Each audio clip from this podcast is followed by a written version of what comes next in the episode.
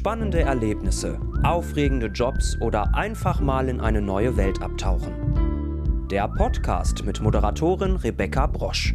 Interessante Stories für interessierte Menschen. Rebecca trifft.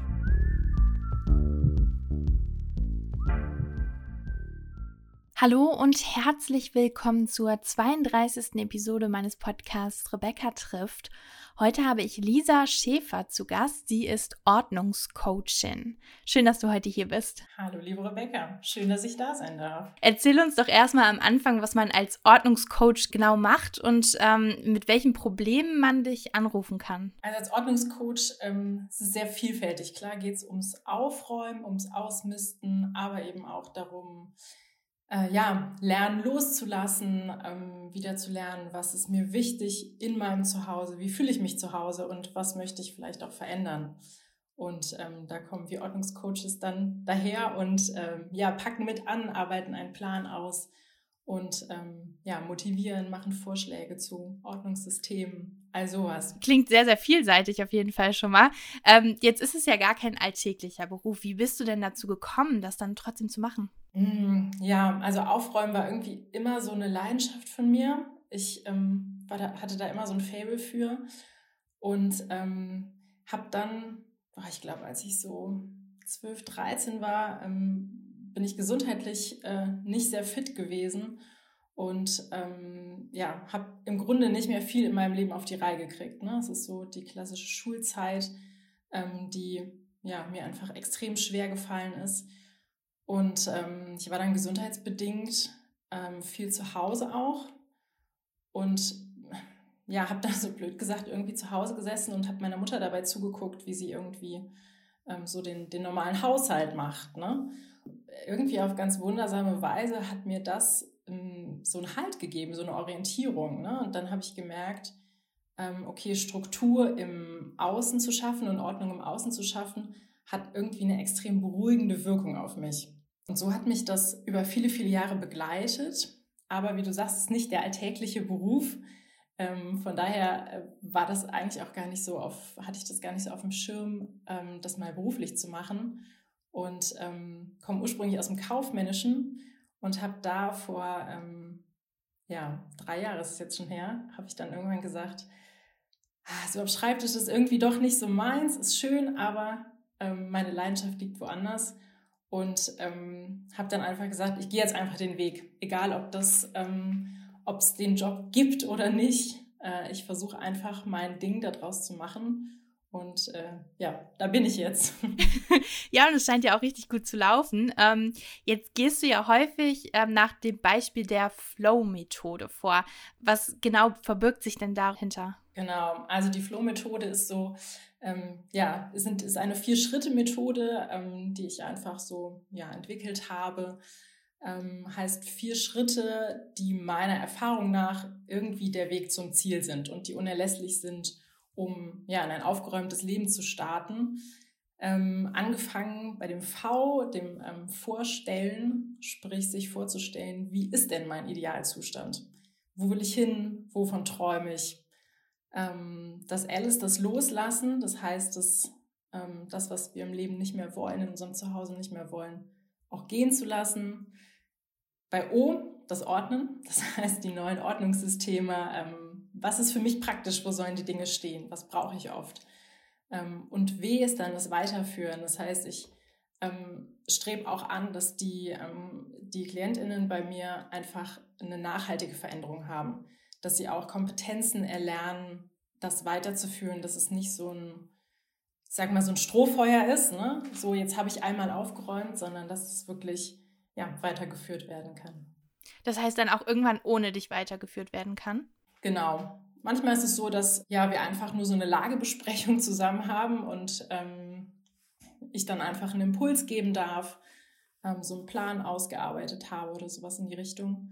Ähm, bei manchen ist es auch so, die wünschen sich Unterstützung für eine komplette Wohnung. Da machen wir die komplette Wohnung zusammen. Aber mir ist einfach besonders wichtig, dass ähm, alle Leute danach, ja, nach der Zusammenarbeit rausgehen und sagen, okay, ich habe jetzt hier ähm, ja wirklich was gelernt, was ich für mich selber weiterführen kann, was ich umsetzen kann. Ja, auf jeden Fall, weil manchen Menschen fällt es ja nun mal schwer, Ordnung zu schaffen oder wieder alles an die richtige Stelle zu bringen. Und irgendwann ist ja auch vielleicht so ein Chaos entstanden, dass man es selber vielleicht auf eigene Art und Weise nicht mehr hinbekommt. Hm, wie würde es denn jetzt ablaufen, wenn man dich bucht, um Ordnung zu schaffen? Also wie kann ich mir das vorstellen? Also die meisten Menschen erreichen mich tatsächlich bei meiner Website. da bin ich ganz gut zu finden. Ähm, und dann haben wir meistens erstmal so ein Erstgespräch halbe Stunde, dreiviertel Stunde, um uns kennenzulernen. Ne? Das heißt, die Menschen schildern mir, ähm, was ist jetzt gerade so ihr größtes Thema, was sie haben, welcher Raum soll optimiert werden. Ähm, aber auch so ein persönliches Kennenlernen, ne? weil das ist einfach eine, ähm, eine sehr intime Zusammenarbeit auch, ähm, wo es viel um Vertrauen geht. Und da auch dann wirklich zu gucken, passt es auf persönlicher Ebene. Ähm, nach dem Erstgespräch ähm, schicke ich dann einen, ähm, ja, so einen Fragebogen, so einen Reflexionsbogen, sage ich mal, raus, einfach nochmal genauer nachzuhören, ähm, schriftlich festzuhalten auch, wo, ähm, wo sind gerade die äh, Problemzonen in Anführungsstrichen. Und im Grunde genommen geht es dann auch schon vor Ort los. Also ich lasse da gar nicht so viel, ähm, so viel im Vorhinein machen. Das heißt vor Ort wichtig, dass wir uns Ziele stecken für den Tag, ähm, dass wir dann gemeinsam anpacken und ja auch immer wieder zwischendurch reflektieren, was geht der Klientin, dem Klienten gerade im Kopf vor. Ne? Wie fühlt sich das gerade an? Will ich jetzt hier einfach nur weg oder ähm, fühlt sich das eigentlich ganz gut an? Und da auch immer wieder ähm, ja, Rücksprache halten, damit sich einfach ähm, ja, beide Parteien auch wohlfühlen. Ja, klar, das ist ja auch das Allerbeste. Wenn man sich wohlfühlt, dann schmeißt man ja vielleicht auch mal mehr weg. Mhm. Aber wie ist es denn? Gehst du da mit dem Kunden oder der Kundin jedes einzelne Teil durch und ihr besprecht, wird das jetzt weggeworfen und musst du dann auch viel Überzeugungsarbeit leisten oder wie läuft das ab? Jedes Teil in die Hand nehmen, ja. Ganz klares Ja. Okay, gut. Äh, das klingt erstmal sehr viel. Aber ähm, gerade zu Anfang ist das extrem wichtig ähm, weil wir oft durch die, die Vielzahl an Sachen, die wir einfach besitzen, gar nicht so diesen Überblick haben, was ist da eigentlich noch. Ne? Dann denkt man, ach, im Schrank da hinten, da liegen bestimmt drei Hosen und in Wirklichkeit äh, steht aber eine Küchenmaschine drin oder so. Alles schon vorgekommen. Und dann geht es wirklich darum, ja, das Gefühl, was jedes Teil erzeugt, ne? also da denke ich gern so an Marie Kondo auch, ähm, wirklich mal nachzuspüren, was macht das so mit mir und das kann ganz schön nerven, das kann ganz schön nervenaufreibend sein, ähm, aber auch mh, mm, dieses, diesen Schmerz dann mal zu fühlen, ne? macht mich das jetzt gerade irgendwie fertig, nervt mich das gerade total, hat im Endeffekt so einen, ja, so einen ganz heilsamen Effekt. Ne? Also einmal die, die Schocktherapie quasi. Einfach damit wir auch nachher nicht mehr in diese Falle tappen und wieder mehr Dinge anhäufen. Das heißt, eigentlich hat dein Job ja auch in gewisser Weise was mit Psychologie zu tun, oder? ja, kann man so sagen. kann man so sagen. Also ich bin keine Psychologin. Ähm, ich äh, ziehe da auch ganz klar eine Grenze. Also wenn ich merke, ähm, der Mensch, mit dem ich arbeite, der hat hier einfach gerade ein anderes Thema. Da geht es um, ähm, um ein Trauma, was nicht, ja, nicht verarbeitet wurde oder da sind irgendwie ganz Zwänge zum Beispiel vorhanden. Ne? Oder wenn wir in die Richtung ähm, wirklich ähm, Messitum denken oder sowas. Ähm, das sind so Sachen, wo ich sage, da bin ich nicht für qualifiziert. Und ähm, da ist mir dann auch wichtig, den Leuten einfach zu sagen, okay, ähm, wir schauen zusammen, wer kann dir helfen, aber ich für mich nicht. Die Psychologie, die ich da so betreibe, ähm, ist im Grunde genommen eigentlich einfach nur Reflexion. Dinge aussprechen, über Sachen sprechen, Dinge hinterfragen. Ähm, also ich kündige in jedem Erstgespräch an, ich stelle unendlich viele Fragen und das wird nerven, weil ich jedes Mal frage, und warum, und warum, und warum. Aber genau das führt dann eben zu der Reflexion, äh, vor der wir uns selber vielleicht manchmal auch drücken. Mhm. Ist es denn so, dass es bei den Kunden wirklich so chaotisch aussieht, wie man sich das vielleicht bei einem Messi vorstellen würde? Oder so annähernd zumindest? Oder ist es auch oft so, dass dich Kunden buchen, die vielleicht einfach neue Ideen suchen oder mal einfach so einen Ansatz suchen? Hm, das ist beides der Fall. Bei den Messis geht es oft um ähm, ja, ein vermülltes Zuhause. Ähm, das habe ich so noch nicht angetroffen. Ähm, es sind einfach viele Gegenstände. Ähm, das ist auch gar nicht, äh, meistens jetzt gar nicht dreckig oder ähm, vermüllt oder so, sondern es sind einfach viele Dinge. Ähm, ich habe es aber auch schon erlebt, ähm, recht zu Anfang noch meiner Zeit ähm, bin ich zu einer Klientin gefahren und kam bei ihr zu Hause an und habe gedacht, oh Mist, die hat bestimmt eine total falsche Vorstellung davon, was ich eigentlich mache, weil es sah tipptopp aus. Also wirklich wie geleckt. Und dann habe ich da gestanden und habe gesagt, du, sorry, was, was genau sollen wir denn jetzt machen? Und sagt sie, nee, ich dachte mir, ähm, ich fühle mich zwar wohl, aber das kann man bestimmt noch mal verbessern. Und dann habe ich gedacht, wow, okay, das war so ein bisschen so eine Challenge, dass ich dann so dachte, eigentlich ist alles im super Zustand. Ähm, aber trotz alledem haben wir echt noch einige Ecken gefunden, ähm, gerade so im Kleiderschrank, äh, wo sie einfach ja, ein paar clevere Tipps brauchte. Und das hat gut funktioniert. Ja, klar, warum auch nicht, ne? Also manchmal fühlt man sich ja auch einfach nicht wohl oder denkt, man kann noch was optimieren. Hm, ist ja auch spannend, dass man dich auch dafür buchen kann, dass es halt nicht komplett chaotisch aussehen muss. Hm, jetzt sagen ja wahrscheinlich viele, naja, aufräumen kann ich auch alleine, dafür brauche ich keinen.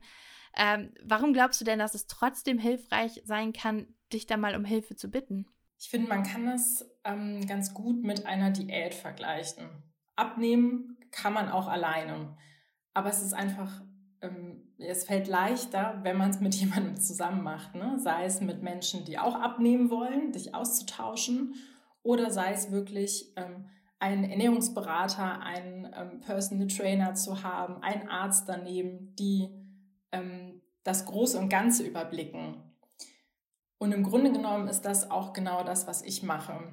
Ja, also ich bin, ähm, bin irgendwie Motivator, ich bin Sparing-Partner, ich bin ähm, Pläne Schmieder. Ähm, ich bin auch irgendwie die Nervensäge, die immer dreimal nachfragt. ähm, ja, das macht einfach, ähm, macht einfach ganz viel aus. Und ähm, vor allen Dingen bin ich eine unabhängige Person. Ähm, also weiß nicht, ob du das schon mal ausprobiert hast. Ähm, irgendwie, weiß ich nicht, Kleiderschrank ausmisten mit einer Freundin oder so. Das macht am Anfang dann irgendwie Spaß. Ähm, aber da kommen dann halt irgendwie Kommentare, ne? Der Mensch kennt dich dann irgendwie auch zu gut oder so. Ähm, und da bin ich dann einfach wirklich so eine ganz außenstehende Person, eine ganz wertneutrale Person, ähm, was auch ähm, ja einfach nochmal einen neutralen Blick bringt. Vor allen Dingen, manchmal ist man ja auch selber so eingefahren in Sachen oder auch mit Emotionen verbunden, dass es vielleicht ganz gut ist, wenn man von außen drauf guckt. Also ich kenne das auch selber, wenn ich bei anderen reinkomme, denke ich, boah, die könnten ja hier mal ausmisten und das wegschmeißen und das und das, was die vielleicht ganz anders sehen, weil sie damit irgendwas verbinden, aber kann ich mir sehr gut vorstellen. Mm, um vielleicht nochmal so ein Vorurteil auszuräumen. Also viele denken jetzt vielleicht auch, boah, das ist aber nur für Leute, die wirklich Geld haben, so ein äh, reiche Menschen-Ding. Mm, ist das wirklich so oder wie sehen deine typischen Kunden aus? Sehr unterschiedlich. Ähm, also klar braucht man ein gewisses Budget, so wie du für alles ein gewisses Budget brauchst. Klar, auf jeden Fall. ähm, aber ich finde, es ist ähm, sehr stark auch eine Frage der Priorität. Und ähm, die Menschen, die zu mir kommen, die haben in der Regel, nicht alle, aber die meisten einfach schon einen sehr hohen Leidensdruck.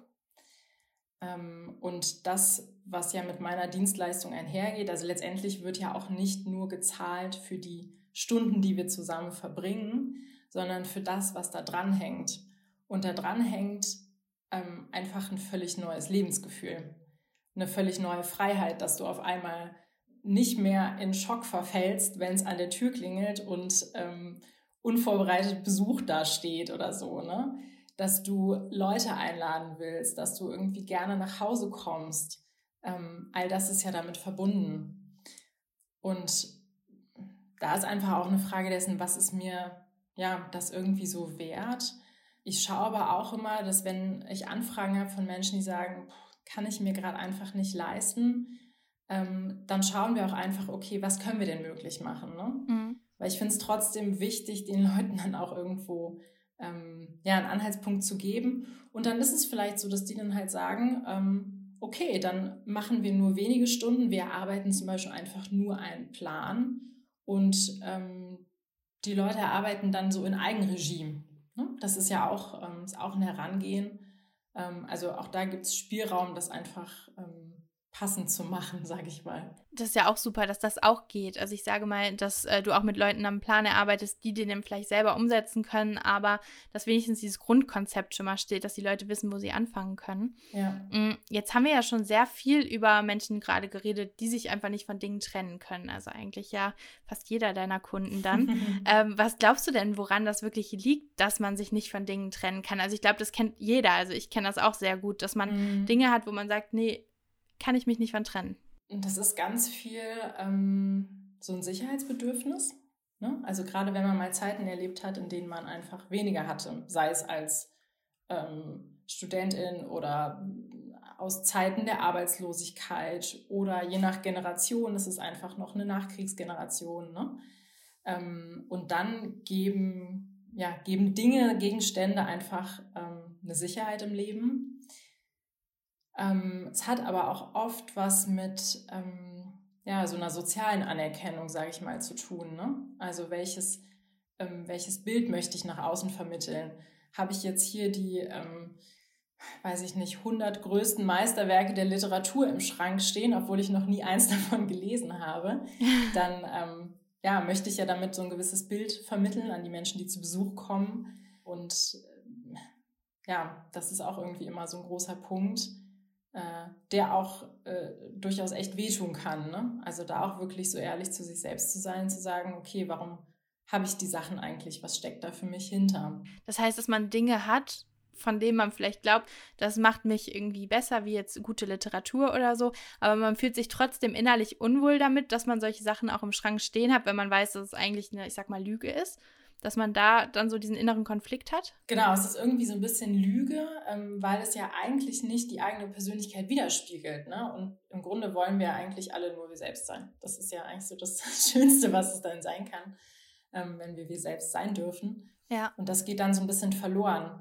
Und ähm, oft steckt dann auch so der Plan dahinter, um jetzt bei dem Bücherbeispiel zu bleiben. Ja, ich ähm, möchte das aber ja noch lesen. Ich habe mir das vorgenommen seit zehn Jahren oder sowas. Mhm. Und dann ist es ja im Grunde, als würdest du, wenn du auf dein Bücherregal guckst, auf so einen Stapel unerledigter Aufgaben gucken.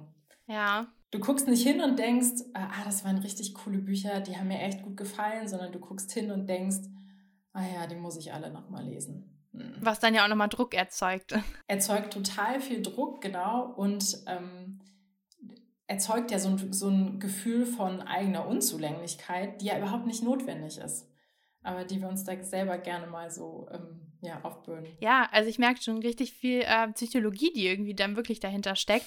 äh, du hast ja jetzt gerade ähm, eben schon mal gesagt, also du hattest noch nie jemanden, der wirklich messihaft gelebt hat. Mm, aber hattest du trotzdem schon mal Personen, wo du gesagt hast, okay, das kommt von der Psyche und du empfiehlst da vielleicht eher einen Psychiater, anstatt selber mit denen zu arbeiten? Kam das schon mal vor oder gar nicht bis jetzt? Ich glaube, ich hatte das einmal bei ähm, einem ähm, Herrn, der seine Frau verloren hat. Allerdings schon, ähm, ich glaube, zwei Jahre oder sowas, ähm, bevor wir zusammengearbeitet haben. Und ähm, es sah eigentlich äh, bei ihm in der Wohnung so aus, als wäre die Frau nur mal kurz weg gewesen. Mhm. es waren alle Gegenstände noch da, die Zimmer waren eingerichtet, äh, die Jacke hing an der Garderobe. Also es hat sich wirklich einfach nichts ähm, getan. Und was man dann beim Ausmisten ganz schnell gemerkt hat, er hing auch einfach noch wahnsinnig an diesem Leben mit der Frau, was ich absolut verstehen kann, gar keine Frage. Klar. Ähm, aber da war dann irgendwann auch so ein Punkt, dass ich gesagt habe, ähm, ich glaube, die Schwierigkeit ist nicht das Ausmisten oder das Ordnung halten, sondern die Schwierigkeit ist eine nicht bewältigte Trauer. Und ähm, das ist einfach so ein Punkt gewesen, wo, wo ich nicht mehr helfen konnte ne, wo dann wirklich einfach eine, ähm, ja, eine therapeutische Begleitung geholfen hat und ähm, dann im nächsten Schritt könnte ich wieder mit ansetzen. Wahnsinn, was da auch überall hintersteckt. Wir haben jetzt schon ein paar Einblicke so bekommen durch deine Geschichten. Was war denn so, was würdest du sagen, was war dein herausforderndster Einsatz bis jetzt? Hast du da was, was dir so spontan einfällt? Ja, sehr stark im Gedächtnis geblieben ist mir eine ähm, sehr alte Dame, ähm, ich habe sie, äh, habe leider nur sehr kurz mit ihr zusammengearbeitet, weil sie dann verstorben ist. Ähm, aber sie war eine, ähm, ja, eine Künstlerin. Und bei ihr in der Wohnung, also es war relativ voll, aber jeder Gegenstand hatte so eine unglaubliche Story, dass ich mich dabei so ertappt habe, dass ich gedacht habe, eigentlich möchte ich einfach nur hier sitzen und mit ihr reden und ihr lauschen, was sie einfach in ihrem Leben erlebt hat und was diese Dinge für eine Geschichte erzählen. Und das war für mich halt voll herausfordernd, weil ich dachte, oh Mist, ich bin aber hier, um ihr zu erklären, dass sie die Dinge loslassen soll. Aber so richtig gefühlt, dass das gehen sollte, habe ich es halt selber nicht, weil ich einfach dachte, boah, da steckt so viel Story drin. Ähm, und so, also ich hatte da wirklich so eine Faszination. Ähm, das war echt, äh, war echt Wahnsinn. Aber kannst du dann in so einer Situation auch sagen, ja, es steht vielleicht viel rum, aber das ist ja auch wirklich jetzt kein, ich sag mal, Müll oder das sind keine Sachen, die wirklich, da, da steckt ja auch überall eine Geschichte hinter. Wollen Sie das nicht äh, stehen lassen? Wollen Sie sich nicht weiter an den Erinnerungen erfreuen? Naja, trotz alledem ähm, hat es ja einen Grund gegeben, dass die Dame mich engagiert hat. Mhm, ne? Also sie hat sich selber nicht wohlgefühlt und ähm, dann ist natürlich auch äh, der, der Auftrag des Coaches, da halt selber zurückzugehen und zu sagen, ähm, okay, da muss ich jetzt irgendwie schlucken. Dadurch. Ich muss da selber durch, ja. genau, quasi, ja. Ja. Ähm, und ähm, da dann einfach auch trotzdem zu ermutigen, zu sagen, okay, es hat alles eine Story, aber es gibt trotzdem, also das wirst du auch aus deinem eigenen Leben erkennen, es gibt Dinge, die sind dir wichtig und darunter gibt es aber immer noch Sachen, die sind wichtiger als die anderen Sachen. Mhm. Ähm, und da einfach da, ich sag mal, da sieht man auf einem anderen Level nachher aus. Total faszinierend auf jeden Fall. Jetzt hören ja wahrscheinlich auch viele Zuhörer zu, die sagen, das ist ja alles ganz interessant, aber was hast du denn für Tipps so für uns? Ähm, hast du da so ein paar Tipps für die Zuhörer, wo du sagst, ja, das hilft schon mal, wenn man so ein bisschen Ordnung in sein Haus oder seine Wohnung bringen will? Mhm, ja, ähm, ein, ein simpler Tipp, den ich immer gerne gebe, lautet, mach dein Bett. Okay. So, ähm, so blöd es, ja, so blöd es klingt, das ist wirklich so ein einfaches, äh, ein, äh, ja, ein einfacher Schritt, den wir jeden Morgen machen können, ähm, der uns nicht viel Arbeit kostet, aber einfach optisch einen extrem großen Effekt hat und auch auf psychologischer Ebene einen sehr großen Effekt hat. Weil du bist aufgestanden und du hast dein erstes To-Do erledigt. Und du hast in einem ersten einfachen Schritt deine Umgebung ja, schöner gemacht, ordentlicher gemacht. Und ähm, das ist im Grunde, geht es auch schon in den zweiten Tipp über, den ich gerne gebe. Mhm. Ähm, schaff dir selbst, ja, ich sag mal, eine perfekte Ecke. Sprich, ähm, das kann ein Schrank sein, das kann auch einfach nur ein Regalbrett sein oder eine Ablagefläche oder sowas. Aber eine Stelle, die dir total heilig ist und wo nichts drüber kommt. Und die Stelle ist aufgeräumt und da steht nur, was dir wichtig ist. Und da hältst du sauber, dass du ähm, ja im Grunde immer vor Augen hast, wie ist der Idealzustand. Und egal wie das drumherum aussieht, du hast diesen eine, diese eine Stelle, die dich immer daran erinnert, dass du Ordnung halten kannst und dass du es, ähm, ja, wie es aussehen soll. Ne? Also sozusagen als kleine Motivation. Genau, genau, ja. Ich hatte mal einen Klienten, der hat sich ähm, den, den Waschbecken-Unterschrank als äh, diese Ecke auserkoren. Das fand ich sehr spannend. Aber er sagte, äh, nee, das ist total super, weil dann kann ich immer da hingehen und mache die Türen auf und denke mir, alles wird gut. Und ihn hat das unglaublich motiviert. Das fand ich, ja, fand ich echt richtig schön, schön zu hören, wie fasziniert er davon war. Ja, auf jeden Fall. Also man kann jede Ecke dafür wählen. Absolut, ja, absolut. Und wovon ich auch großer Fan bin, ähm, gibt es auch im Internet immer gerne diese Ausmist-Challenges. Ähm, das kann man auch so machen wie so einen umgekehrten Adventskalender. Ähm, statt dass man jeden Tag äh, ein Türchen aufmacht und was rausholt, macht man jeden Tag seine Türe auf und schiebt was raus. Mhm. also jeden Tag, ähm, jeden Tag ein Teil. Und so ja, kann man auch in kleinen Schritten ausmisten. Und der, der Suchtfaktor, der dabei so mit sich kommt, der stellt sich ziemlich schnell ein. Okay, und man ist nicht überfordert, weil es nicht so viel auf einmal ist wahrscheinlich, oder? Genau, genau. Und du fängst in der Regel dann ja auch mit den Dingen an, die dir leichter fallen. Das heißt, man, man übt sich einfach auch in diesem Entscheiden und in diesem Loslassen. Und es ist dann wie so ein Muskel, den du trainieren kannst, bis du irgendwann an die äh, richtig harten Sachen drankommst. Werde ich auch mal ausprobieren, obwohl ich es eigentlich immer versuche, ordentlich zu halten. Also so ein großes Problem habe ich damit nicht, aber ich finde das mit dieser Ecke ganz interessant. Also mal gucken, vielleicht mache ich mir da auch mal was. ähm, genau. Ich könnte mir aber vorstellen, dass es ja wahrscheinlich manchen Personen auch unangenehm ist, wenn du erstmal in das Haus oder die Wohnung reinkommst, es sieht da halt nicht so schön aus. Die rufen dich ja auch an, weil sie damit irgendwie ein Problem haben. Wie du eben schon gesagt hast, vielleicht auch nicht gerne Besuch empfangen. Mm, wie gehst du denn mit sowas um? Also, weil du guckst ja auch wirklich wahrscheinlich dann in jede Ecke der Wohnung oder des Hauses. Ähm, ich finde, ganz wichtig ist, ähm, jedem Menschen und jedem Zuhause einfach wertfrei entgegenzutreten. Das heißt, ich nehme das um mich herum durchaus wahr, aber ich, ich ziehe ich zieh keine Schlüsse auf den Menschen. Ne? Das heißt, wenn ich irgendwie eine chaotische Wohnung sehe, dann denke ich nicht, äh, boah, der hat, ja, hat irgendwie sein, seine Kontrolle verloren oder sowas, ne? sondern ich denke viel eher, ähm, was, was steckt auch dahinter und das ist meist sehr, sehr bewegend. Und vor allen Dingen, der Mensch hat ja diesen Schritt gerade gemacht und hat mich angerufen. Und das ist einfach ein unglaublicher Schritt in Richtung Besserung. Also wie gesagt, Wertfreiheit absolut. Ähm, dann natürlich auch einfach Diskretion. Das heißt, dass die, ähm, die Nachbarn jetzt nicht, nicht unbedingt mitkriegen, was los ist oder sowas. Ne? Ja. Gibt auch immer mal wieder Menschen, die sagen, ah, ich will aber nicht, dass, ähm, weiß ich nicht, meine Tochter irgendwas davon erfährt oder so, ne? Ähm, die dann ähm, nicht, mit, nicht mit im selben Haus wohnt, sondern woanders. Okay, ja. Ähm, ja, und das, ich, ich respektiere das dann auch einfach, ne? weil ich immer denke, das ist in Ordnung.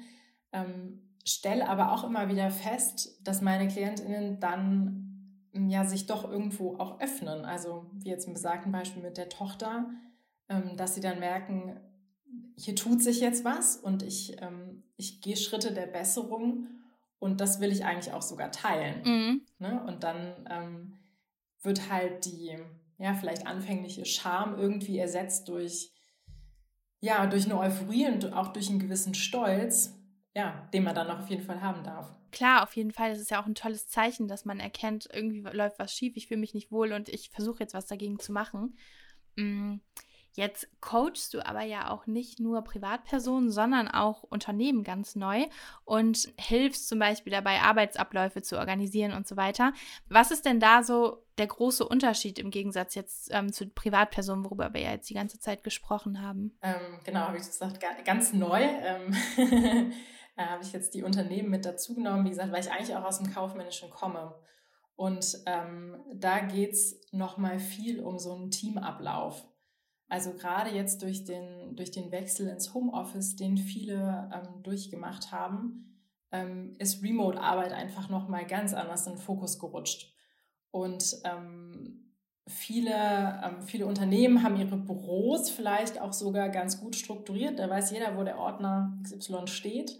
Das aber jetzt in ein digitales System zu übertragen, ist einfach nochmal eine ganz andere Herausforderung. Ähm, und da geht es halt einfach viel darum, ähm, ja, natürlich auch effizienter arbeiten zu können.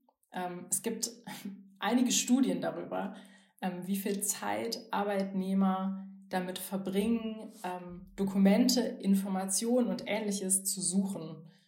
Und das ist wirklich erschreckend, gerade wenn man das finanziell mal hochrechnet, was jeder Arbeitnehmer so kostet, ähm, wie, viel, ja, wie viel Zeit und wie viel Geld da letztendlich drauf geht. Und da Systeme zu schaffen, die auch für alle, ja, für alle Mitarbeitenden einfach ähm, zugänglich sind auf einer digitalen Ebene. Ja, das macht es ja auch für dich dann noch vielseitiger in deinem ganzen Berufsfeld, oder? Genau, absolut. Also ich muss sagen, am Anfang war ich erstmal so, dass ich gesagt habe, boah, ich habe gerade genug von Büros, ich will nicht noch mehr. ähm, ich liebe das total, einfach bei den Menschen zu Hause zu sein, ähm, auch einfach dieses Umfeld kennenlernen zu dürfen. Und jetzt habe ich so ein bisschen Abstand äh, gewonnen, sage ich mal, und habe einfach gedacht, wow, da ist jetzt auch einfach so viel Potenzial und ähm, ja, einfach weil ich auch im, im, im Bekanntenkreis bei vielen gesehen habe, wie Remote-Arbeit jetzt gelebt wird und wie ausbaufähig das einfach auch noch ist. Mhm, klar, auf jeden Fall, gerade in der heutigen Zeit.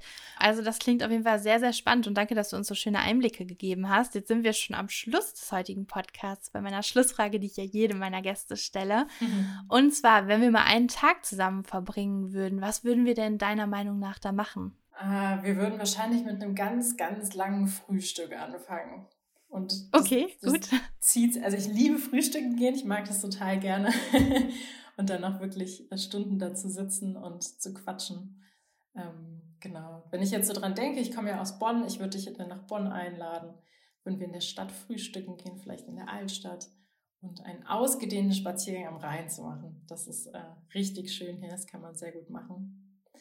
Und ich glaube, danach würde ich dich auch zu mir nach Hause einladen. Ich finde das immer so ähm, so wichtig, auch anderen Menschen Einblick in mein Zuhause zu geben, wenn ich äh, immer so vielen anderen zu Hause bin. ja, das kann ich mir vorstellen. Da bin ich auch sehr gespannt, wie es dann bei dir aussieht und äh, wie aufgeräumt und strukturiert dann alles ist. Dann kann ich mir auch mal so ein Bild von was wirklich sehr organisiertem und so machen. Vielleicht kann ich mir dann auch noch mal was abgucken. Ja, ich habe zum Beispiel auch ähm, direkt zu Anfang auf meiner Website wirklich Wohnung, äh, wirklich Bilder aus meiner eigenen Wohnung auch online gestellt. Mhm. Ähm, weil ich gesagt habe, so Stockfotos, das ist, ähm, da glaubt keiner mehr dran, dass das echt ist. Ja. Und äh, irgendwann habe ich gesagt, okay, dann sind es jetzt einfach Bilder aus meiner eigenen Wohnung. Ich finde das nur fair. Auf jeden Fall. Nee, aber das klingt nach einem sehr, sehr guten Tag. Und äh, ich danke dir, dass du heute in meinem äh, Podcast warst und uns so viel über Aufräumen erzählt hast. Und ich glaube, da habe ich oder auch viele Zuhörer vielleicht auch noch was lernen können. Und danke für die schönen Einblicke auch in deinen Beruf. Ja, danke dir für die Einladung. Sehr gerne. Tschüss. Tschüss.